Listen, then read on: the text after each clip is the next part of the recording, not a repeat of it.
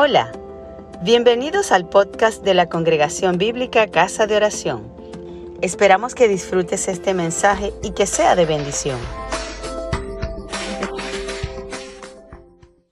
Vamos a leer la palabra del Señor en el libro de los Hechos, capítulo 15, versículos 1 al 12. Leemos la palabra en el nombre del Padre, del Hijo y del Espíritu Santo.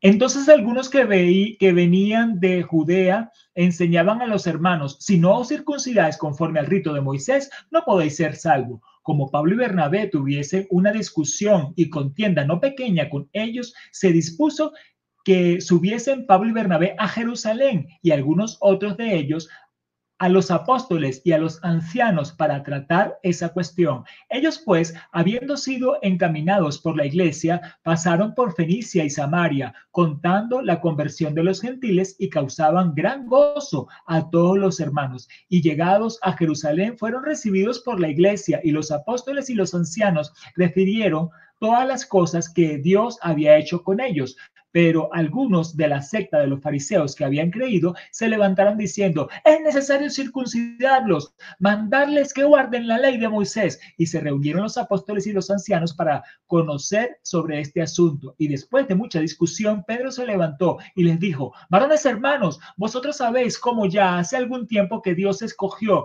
que los gentiles oyesen por mi boca la palabra del Evangelio y creyesen. Y Dios que conoce los corazones, les dio testimonio dándoles el Espíritu Santo lo mismo que a nosotros, y ninguna diferencia hizo entre nosotros y ellos, purificando por la fe sus corazones. Ahora pues, ¿por qué tentáis a Dios poniendo sobre la cerviz de los discípulos un yugo que ni nuestros padres ni nosotros mismos hemos podido llevar? Antes creemos que por la gracia del Señor Jesús seremos salvos de igual modo que ellos. Entonces toda la multitud cayó y oyeron a Bernabé y a Pablo que contaba cuán grandes señales y maravillas había hecho Dios por medio de ellos entre los gentiles. Amén.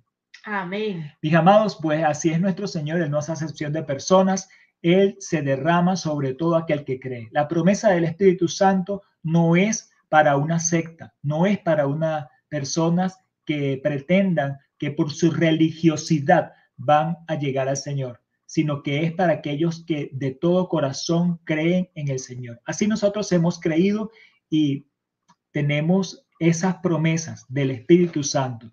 Ahora tenemos que cuidarnos porque muchas veces en nuestra cultura hemos hecho esquemas religiosos, así como los judíos tenían sus esquemas religiosos y quieren meter a los cristianos en los esquemas religiosos.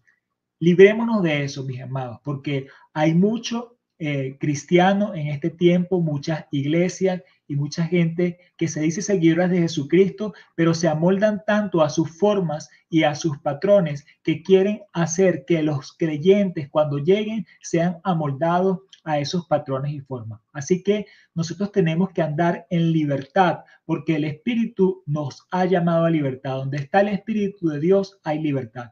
Y la señal que reconoció Pedro en los gentiles era que el Espíritu Santo se había derramado sobre ellos lo mismo que había pasado con los judíos. Esa es la señal que necesitamos, que el Espíritu Santo se derrame sobre las personas que han creído en el Señor. Y esas personas que han creído en el Señor, entonces las vamos a ver caminar por el Espíritu Santo. Y en ese caminar por el Espíritu Santo, no por religiosidad, van a crecer, van a hacer las mismas obras de Jesús a través de ello. Esa es nuestra confianza, esa es nuestra esperanza. Fue necesario en ese tiempo entonces convocar un concilio. Tuvieron que venir los apóstoles que estaban en Antioquía a Jerusalén para reunirse allí con los otros ancianos y poder llegar a un acuerdo. Bien importante esto de estar de acuerdo como cristiano que nosotros podamos escudriñar también las cosas, no quedarnos simplemente con lo que dice uno, lo que dice otro,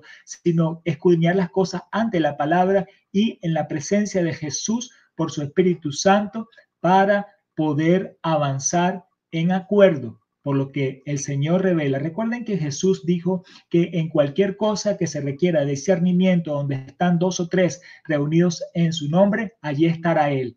Así que Jesús es esa máxima autoridad que está cuando nos reunimos en su nombre para darnos ese discernimiento como lo dio en este primer concilio en Jerusalén. Ya seguiremos el resto de la semana compartiendo un poco sobre esta palabra. Vamos a orar al Señor. Bendito Dios, te damos gracias por tu Espíritu Santo que no es dado por medida.